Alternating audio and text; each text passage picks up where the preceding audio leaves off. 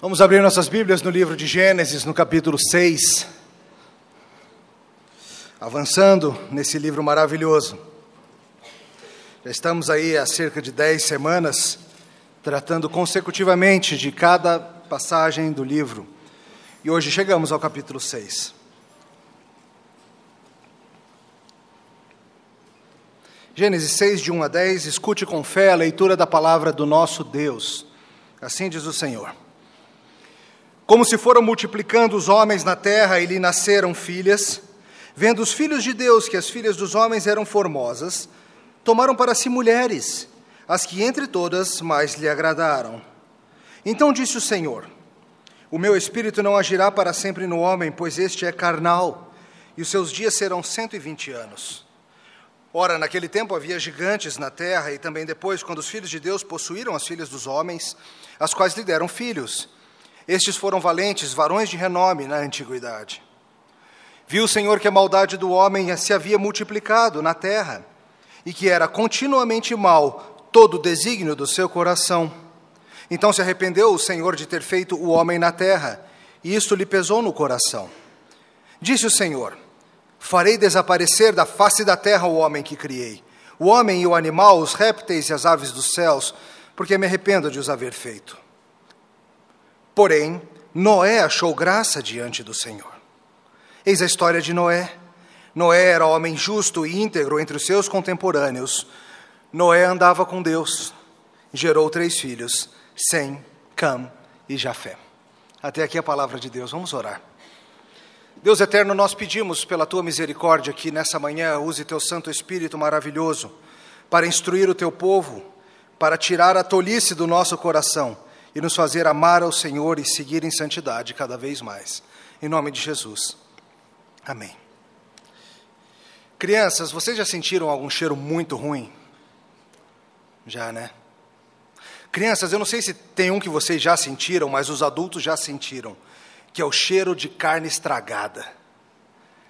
Vocês, meus irmãos, já tiveram a experiência de chegar em casa depois de viagem e ter a desagradável surpresa olfativa de descobrir que tinha carne estragada na geladeira. Comigo já aconteceu duas vezes. Primeira delas, eu era criança, voltamos de férias, um tempo na praia ou alguma coisa assim, todo mundo feliz, todo mundo contente. Chegamos em casa e algum problema com o débito em conta da SEB tinha feito com que a energia fosse cortada e tinha muita carne na geladeira, lá no freezer. Mamãe passou muito tempo limpando a geladeira naquele mês. Não é coisa rápida. E você sabe como é, aquele cheiro de fuinha, aquela coisa que é inexplicável como é ruim. Putrescina e cadaverina são as moléculas que você está sentindo, aquele odor nauseabundo, uma mistura de sovaco de urubu com gelatina recantada, fralda de três dias, aquela coisa toda misturada, só que pior. Pior. Noutra vez foi nos Estados Unidos. Eu e a Annelise, depois de um tempo aqui no Brasil, passando férias, voltamos para lá. Fomos lá encontrar, começar de novos estudos e foi chegar na porta de casa. Hum, tem algo errado aqui. Considerei tocar fogo na geladeira. Ficou claro que não adiantava. Passamos um mês respirando bom ar na casa, latas e mais latas. E a minha pergunta para você: por que, que carne estraga? Por que, que carne estraga? Por que, que a tua carne não estraga? Dá uma cheirada no braço, vai. Não está com cheiro de carne podre. Está com cheiro de um perfuminho, creminho, alguma coisa que você passou. Por que, que a sua carne não está fedorenta? E a resposta é bem simples: porque na sua carne agora há vida, há sangue fluindo. As coisas necessárias para a carne ser preservada estão agindo em você. E assim você segue vivendo e não fedido. Mas, se os agentes preservadores forem retirados, não vai demorar para a podridão começar a aparecer. Nesse texto de hoje, nós vamos ver o que acontece quando Deus retira os efeitos preservantes sobre a carne humana. O que acontece quando Deus recebe, resolve tirar o pé do freio e deixar a humanidade seguir o seu próprio caminho de rebeldia e queda, quando os agentes preservadores e restringentes de Deus são retirados e a gente vai ver o que, que a humanidade de fato é. Ao mesmo tempo, a gente vai ver também como Deus reage a tanta podridão. E o resumo da nossa história hoje, queridos, é o seguinte: a humanidade em pecado, segue espiralando em depravação cada vez mais profunda. E Deus vai responder com justiça e com graça.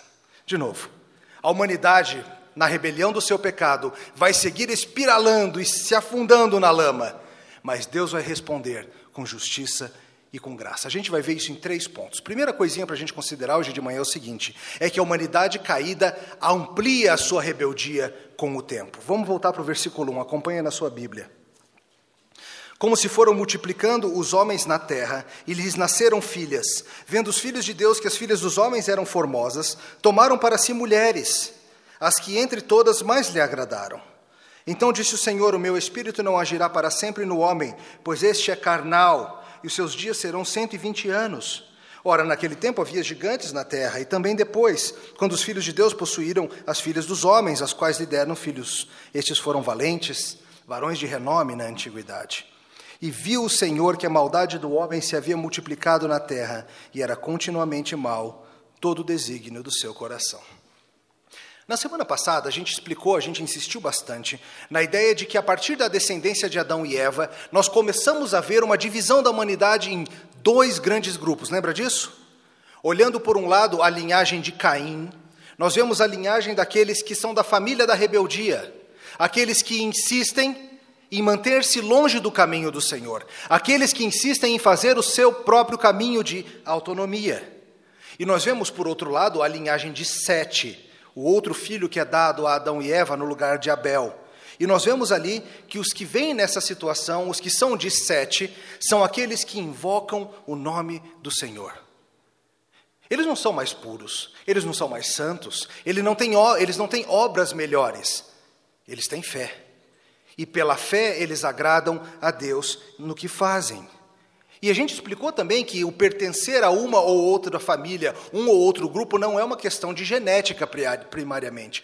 Todos nós nascemos na condição de pecadores descendentes de Caim. A questão é que, pela fé, nós podemos ser adotados na nova família e receber uma nova genealogia e passarmos a pertencer à família do pacto. E a gente viu também que Deus, na sua graça comum, utiliza descrentes, utiliza gente que odeia ao Senhor mas por causa da sua graça comum, Deus faz com que eles desenvolvam coisas importantes, como a arte musical, o trabalho em ferramentas, a criação de animais. A gente falou bastante sobre isso. E agora Moisés, inspirado pelo Espírito Santo, vai mostrar para a gente quão destrutivo é o poder do pecado. O que, que a humanidade faz e fará se deixada correr solto ao longo de muitos anos. É o que nós chamamos de a espiral descendente do pecado. O que acontece quando o sangue para de fluir na carne. E aqui a gente chega nessa que é uma das passagens mais debatidas de todo o Antigo Testamento, o começo de Gênesis 6. Do que, que Moisés está falando? Queridos, é importante que você saiba que há diversidade de opinião. E talvez seja um desses locais nas Escrituras em que a gente deve ser humilde para declarar que a gente não tem todos os elementos necessários para uma teoria que encaixe com tudo. Deus às vezes faz isso para a gente aprender humildade. Mas vamos falar das três principais interpretações. Primeira forma de se ver esse texto é o seguinte: é que o texto estaria dizendo, quando fala que os filhos de Deus viram as filhas dos homens e viram que eram formosas e tomaram-nas para esposas, que filhos de, de Deus seria uma referência a reis poderosos. Gente na antiguidade que se chamava de filhos de Deus teriam formado haréns, tomado para si todo tipo de esposa e produzido filhos para todo lado, de certa forma, uma continuidade com a rebelião de Lameque, que vimos no capítulo 4, e Deus decide pôr um fim em tudo isso. Embora interessante, não é uma interpretação que se encaixa bem com a linguagem do próprio texto. A segunda, e é uma interpretação antiga e bastante difundida na história da igreja, é de que a referência aqui aos filhos de Deus seria a anjos que anjos, filhos de Deus, teriam tomado mulheres para si e teriam produzido uma espécie de cria híbrida. Talvez isso te soe um tanto ridículo quando você escuta isso, mas saiba, é interpretação aceita por muitos teólogos e ela é textualmente adequada. A expressão filhos de Deus, em outros lugares, como em Jó, diz respeito a anjos. É uma terminologia usada para falar de anjos. E o que, que teria acontecido e motivado tal loucura? Moisés estaria mostrando que o diabo tentou corromper a humanidade por meio de misturar a linhagem.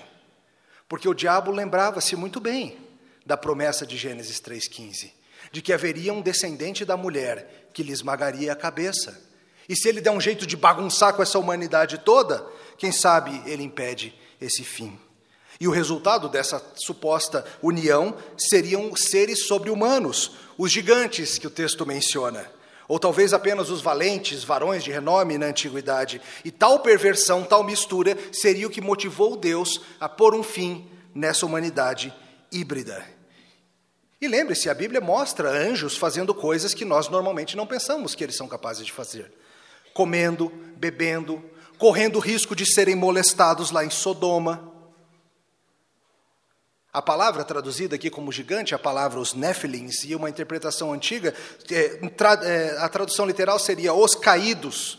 Seja quem for que, que eram eles, note que o texto, entretanto, diz que eles não são a cria dessa relação. Eles já estavam na terra. Varão de renome é uma expressão utilizada mais tarde para descrever Nimrod, um homem perverso e violento e assustador. E isso explicaria as lendas que nós temos do mundo antigo. Isso seria a base que explica por que em tantas culturas nós encontramos lendas sobre semideuses, pessoas capazes de grandes feitos e coisas assim.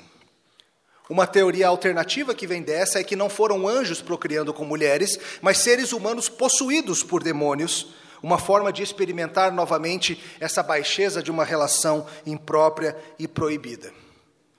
Entretanto, contra essa interpretação, eu creio que nós temos coisas mais fortes. Nós temos, por exemplo, o fato de que Jesus, ao falar com os saduceus, dá a entender que seres angelicais são incapazes de procriar. Eles não têm diferenciação sexual. A Bíblia, lá em Judas, no livro de Judas, faz referência a esse evento e Judas relaciona Sodoma, Gomorra, anjos caídos. Mas vale lembrar que em Sodoma os, os anjos, os homens queriam ter relações com os anjos, mas o que o Novo Testamento chama de sodomia é homossexualismo. E mais tarde, o texto não fala apenas em fornicação, não é que simplesmente se deitaram com mulheres, mas tomaram esposas para si um relacionamento duradouro, uma espécie de harém.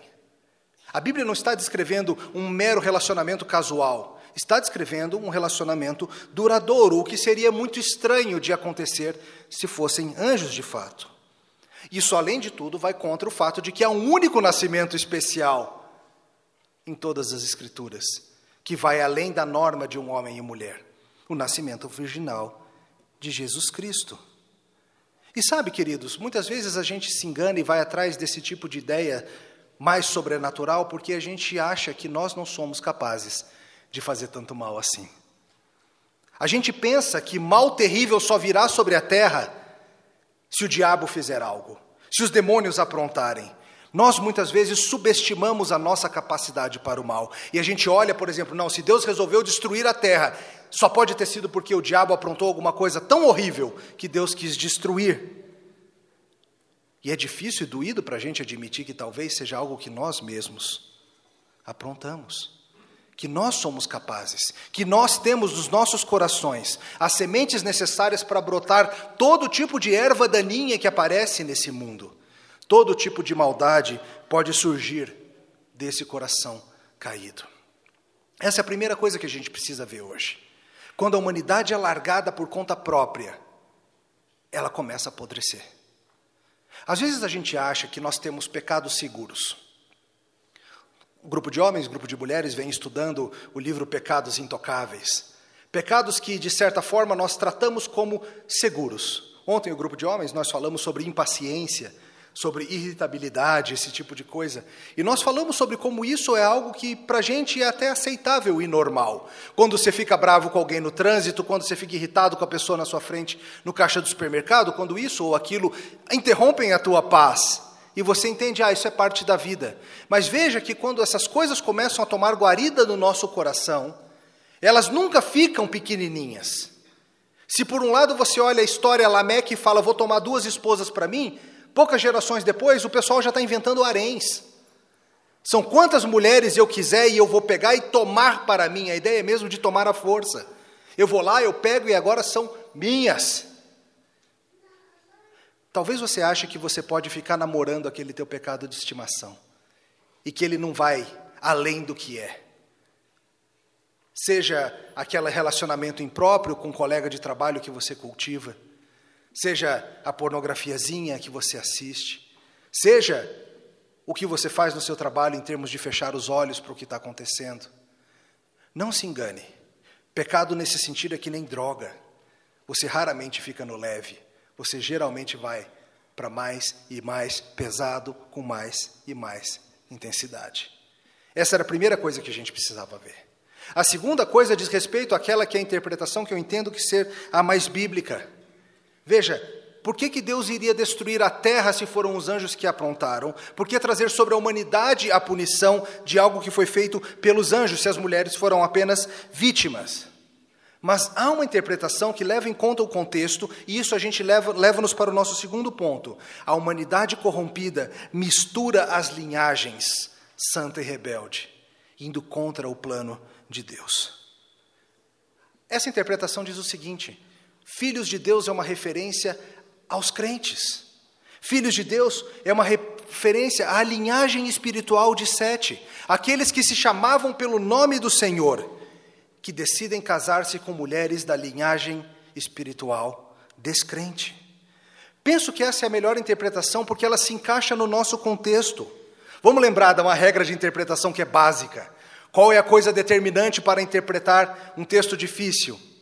O contexto, o que está ao redor. E qual é o contexto do que vem acontecendo? Semana passada a gente falou isso. Moisés vem explicando: a humanidade se divide naqueles que seguem ao Senhor e naqueles que se rebelam contra o Senhor. A forma de pensar da serpente de Caim, a forma de pensar de Sete e de Abel. E aqui ele nos mostra como, quando a humanidade é largada para si mesmo, até mesmo os que vêm da boa linhagem, resolvem ter ideias, resolvem sair do caminho e resolvem ir atrás de misturar as coisas.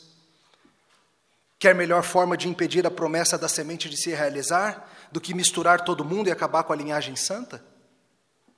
Em tudo isso, queridos, está o plano diabólico de impedir a vinda do Messias. Essa é a grande tentativa do diabo em todo o Antigo Testamento, impedir a vida, a vinda do Messias. É isso que está por detrás do massacre no Egito das crianças. É isso que está por detrás das perseguições, das guerras, das brigas, dos eventos diversos do Antigo Testamento, a tentativa satânica de exterminar a linhagem santa. Judas estava provavelmente fazendo referência ao fato, lá na sua carta, de que há um impulso demoníaco por detrás da história de misturar a linhagem.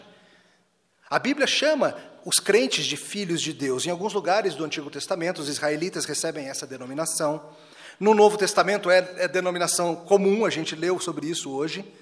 E o simples uso da expressão filhos de Deus não define se são anjos ou crentes, mas o julgamento é trazido sobre os humanos, não sobre os anjos. E agora Deus mostra para a gente que a coisa ficou tão complicada que mesmo os filhos de Deus, mesmo aqueles de quem nós deveríamos esperar um comportamento melhor, mesmo aqueles que criam na promessa, foram atrás de perverter o caminho do Senhor. É isso que acontece quando Deus tira o pé do freio. A humanidade começa a espiralar fora de controle, que nem um avião que perdeu sustentação e mergulha em direção ao solo.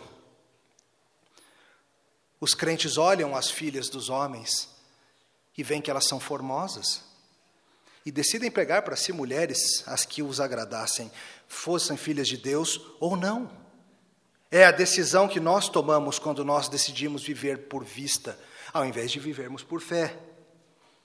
Além disso tudo, essa palavra gigantes aqui não é a melhor tradução, vem de uma tradução antiga chamada Septuaginta. Algumas outras versões simplesmente mantêm o termo Néfilins e outros colocam, colocam tiranos. A ideia de que nós temos uma época de grande perversidade. Esses homens perversos se julgam grande coisa. E a própria santa instituição do casamento começa a ser violada. Se Lameque teve duas mulheres, eles vão ter quantos quiserem.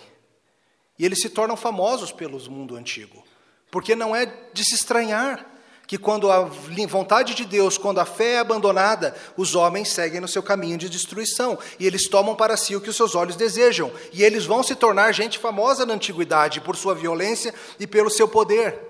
E note que tudo isso começa com a obra do diabo de atacar o povo de Deus, misturando as linhagens, soprando suas mentiras nos corações de homens caídos.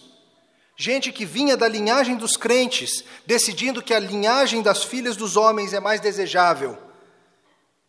E até hoje tem homens cristãos que acham que a principal coisa para procurar numa mulher é que ela seja bonita, que isso é o mais importante. E assim, queridos, a geração seguinte já nasce confusa, sem uma clara direção de ensino, sem um claro direcionamento de como a vida vai funcionar. E isso vai resultar em Deus trazer o dilúvio, preservando a única família que não se contaminara. Essa semana, um amigo meu que trabalha no Ministério das Relações Exteriores me explicou que um diplomata não pode se casar com pessoa de outro país sem autorização expressa do governo brasileiro. Ah, por quê? Não sou livre para casar com quem eu quero? O Brasil não tem inimigos, então, em geral, essa permissão é concedida. Mas pense nisso. Como poderia um representante oficial do Brasil se casar, ter o mais íntimo de todos os relacionamentos com alguém que é representante de um Estado inimigo. Como? Todos os filhos de Deus são diplomatas do reino de Deus, chamados para viver como tal, como nos ensina Paulo em Filipenses. Como pode alguém que é do reino divino ter a mais íntima das relações com alguém que é do reino inimigo? E a Bíblia nos ensina isso. Essa interpretação casa com o restante das Escrituras, que casamentos mistos poluíram a terra. Ela se harmoniza com o restante da palavra de Deus. Por exemplo, quando Israel está para entrar na terra prometida. Quando o povo de Deus, depois de ser liberto do Egito, está chegando na terra prometida, Deus fala a respeito das nações que eles encontrariam, porque Deus sabe que chegando na terra prometida eles iam encontrar mulheres bonitas que moravam por ali, e que o coração humano caído dos filhos de Deus iria atrás de casar-se com mulheres que não podiam. E Deus fala em Deuteronômio 7: Não contrairás matrimônio com os filhos dessas nações, não darás tuas filhas a seus filhos, nem tomarás suas filhas para os seus filhos, pois elas fariam desviar teus filhos de mim, para que servissem a outros deuses, e a ira do Senhor se acenderia contra vós outros e depressa vos destruiria. E o rei Salomão faz precisamente isso, não é verdade? Embora alertado, ele se casa com mulheres estrangeiras e elas pervertem o seu coração. A esperança é que elas se casando com Salomão, elas se tornassem adoradoras do Deus verdadeiro. Mas não é isso que acontece via de regra, queridos. Via de regra, o crente que se casa com descrente acaba abandonando o caminho do Senhor. Quando Israel volta do exílio, depois de tudo que aprontaram e de toda a punição, eles voltam do exílio. E eles chegam e Neemias e Esdras falam da situação difícil de que israelitas haviam se casado com mulheres estrangeiras. Em Esdras 9 nós lemos o seguinte: Tomaram das suas filhas para os seus filhos, e assim se misturou, olha o linguajar, se misturou a linhagem santa com os povos da terra. E Esdras fala: Ouvindo eu tal coisa, rasguei as minhas vestes e o meu manto, arranquei os cabelos da cabeça e da barba e me assentei atônito. Abra sua Bíblia em Neemias 13.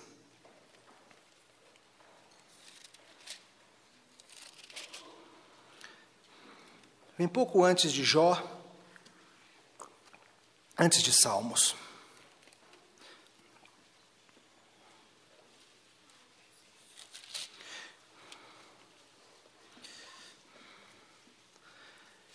Neemias, também um dos instrumentos de Deus para liderar o povo no regresso do exílio, na reconstrução do templo, no reestabelecimento do povo de Deus na terra prometida.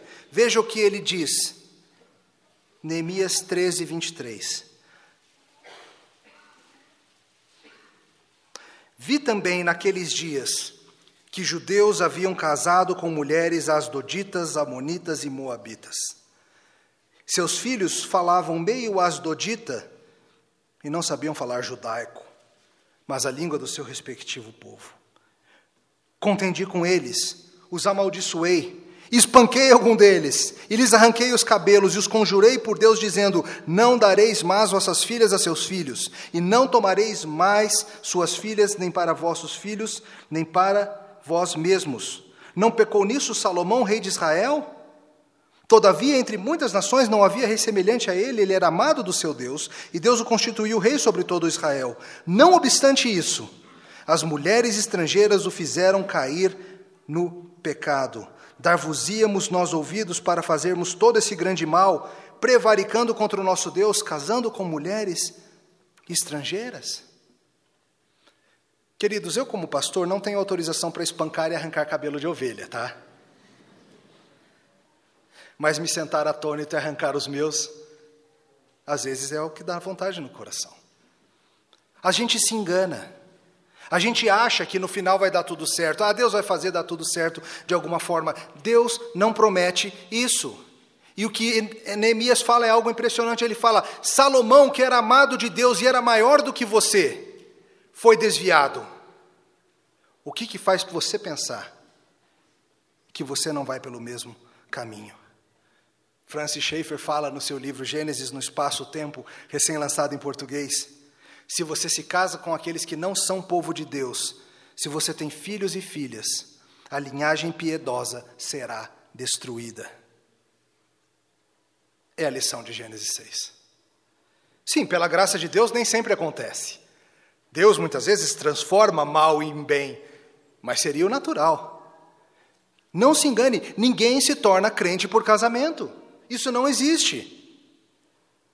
E Paulo, no Novo Testamento, nos ensina que nós não devemos misturar as linhagens por casamento. Se era assim com Israel, é assim conosco hoje, o novo Israel, a igreja de Deus.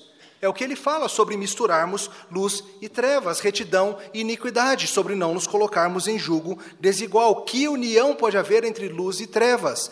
Como podem diplomatas de dois países inimigos se casarem? Como pode?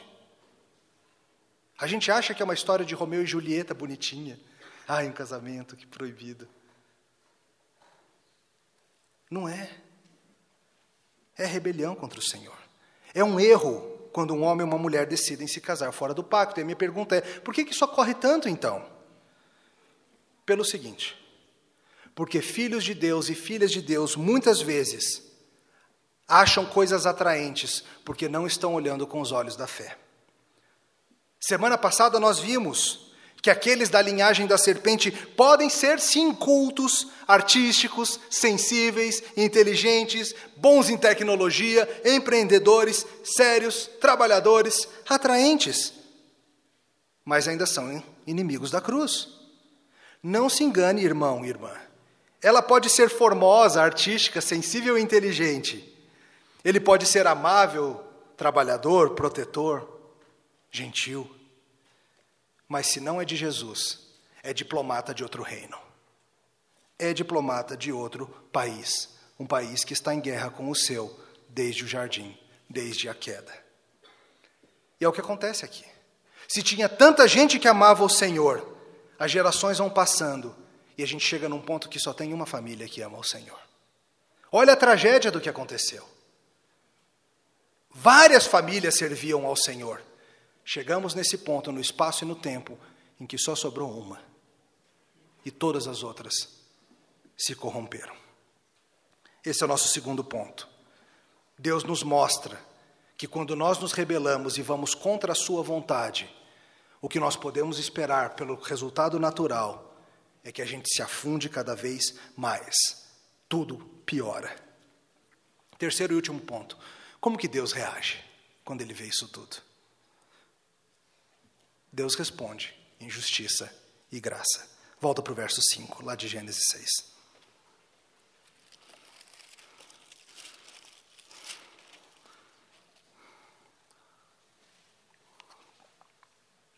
Viu o Senhor que a maldade do homem se havia multiplicado na terra e que era continuamente mal todo o desígnio do seu coração.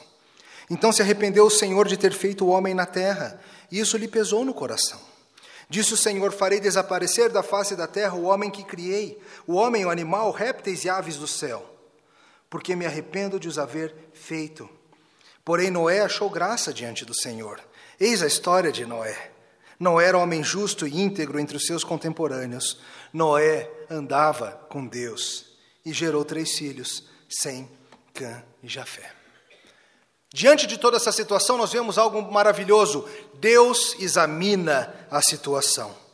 Se na criação Deus examina a situação e dá o seu veredito, é tudo muito bom. Agora ele olha e o seu veredito é: está tudo corrompido. A humanidade mostrou a sua capacidade para a perversão. Verso 5 explica tudo isso. A maldade do homem se havia multiplicado na terra e era continuamente mal todo o desígnio do seu coração.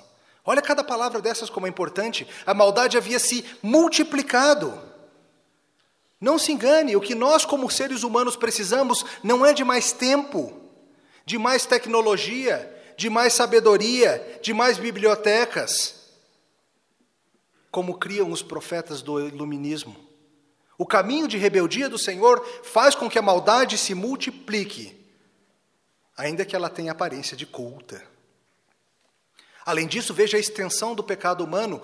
Todo desígnio do coração humano é perverso todo desígnio. Não tem nada que venha do coração humano natural que não seja tingido pelo pecado. Mesmo as boas ações que, pela graça comum de Deus, nós acabamos fazendo, são de alguma forma pervertidas. E sabe, hoje a gente falou bastante dessa questão do casamento, porque é o que está em pauta no nosso texto. Mas aqui Deus explica que não é só essa questão de casamento. Todo desígnio do ser humano corrompido é manchado pelo pecado. O que você faz com seu dinheiro? O que você faz com seu tempo livre? Como você cria seus filhos? Como você se relaciona com a criação de Deus? Como você se envolve com as autoridades sobre você, com aqueles sobre quem você é autoridade? Todos os desígnios, todos os nossos planos são manchados pelo pecado, não tem nenhum de nós que escape. Todos nós nascemos nessa confusão. E ao mesmo tempo, a palavra de Deus nos ensina que o problema não é apenas externo, não é só o que eu faço, mas são os desígnios que vêm do coração. O problema é interno, o problema é de fábrica, fábrica de ídolos, como diria Calvino. E a frequência do nosso pecado é assustadora também. Continuamente são maus os nossos desígnios. O problema teu, querido, não é que de vez em quando você pisa na bola. O teu problema não é que aqui e ali e acolá você erra. O teu problema é que você continuamente faz com que brote do teu coração todo desígnio mal. É uma situação de nascença, é uma situação perene, é uma situação que vai se perpetuar a não ser que Deus faça algo a respeito. E veja que Deus olha o pecado e Deus se entristece. Não pense que Deus se alegra com o pecado. Como quem diz assim: oba, pecou ali mais um, beleza, raio nele. Queridos, quem se alegra com o pecado e a maldade é o diabo. Deus deixa a humanidade se encaminhar por essa trilha por um tempo, sua longanimidade, e seria justo da parte de Deus se ele exterminasse todo mundo ali. Mas ele prometeu. Ele assegurou o mundo de que ele não deixaria a serpente triunfar. Ele assegurou-nos, por meio da sua promessa, de que ele faria algo a respeito, e por mais que pareça nesse momento da história que a serpente tomou conta e conseguiu manchar tudo, e picar todo mundo, e está todo mundo envenenado, Deus vai fazer algo a respeito. E a Bíblia nos fala que essa tristeza de Deus usa uma linguagem forte, Deus se arrepende. Veja, a Bíblia nos fala que Deus não é homem para que se arrependa. O que está dizendo aqui é, em linguagem antropomórfica, que Deus mostra tristeza no seu coração. Não é que ele mudou de ideia, puxa vida, tinha achado que ia dar certo, não deu certo, como me arrependo desse plano, será que tem como voltar atrás e começar de novo? Não é isso. Mas Deus está nos mostrando por meio dessa linguagem que o pecado do povo pesa no seu coração. E ele vê o mundo maravilhoso e bom que ele criou e vê a humanidade feita em sua imagem e semelhança, e vê os relacionamentos entre homem e mulher criados para serem uma só carne, tudo isso sendo pervertido, e isso entristece o Senhor. E ele traz esse veredito, esse julgamento justo. Deus diz: Meu espírito irá parar de agir no ser humano por muito tempo. Vou parar de contender, vou retirar o fator preservante da vida. Se por um lado antes ele havia deixado a gente caminhar livre, agora ele vai limitar as nossas ações. Já ficou claro para todo mundo na história até aqui que o nosso problema não é viver muito ou pouco. Até esse momento na história, a gente vê pessoas vivendo centenas de anos. Depois da punição que vem no dilúvio, quando ele fala, vou limitar a 120 anos. Deus muda tudo isso. Deus, em seu espírito, estava restringindo a ação da humanidade. E ele fala: vou fazer com que o sangue flua por menos tempo nessa carne, para que ela faça menos estrago. O espírito vai parar de impedir o ser humano de seguir o seu rumo natural. A vida não vai mais além de 120 anos por volta disso. Veja, não quer dizer que ninguém nunca vai passar dessa barreira. Até mesmo depois do dilúvio, alguns vivem mais que isso. Porém, a duração da vida vai caindo insistentemente até estacionar no que hoje é, pouco mais, pouco menos de um século.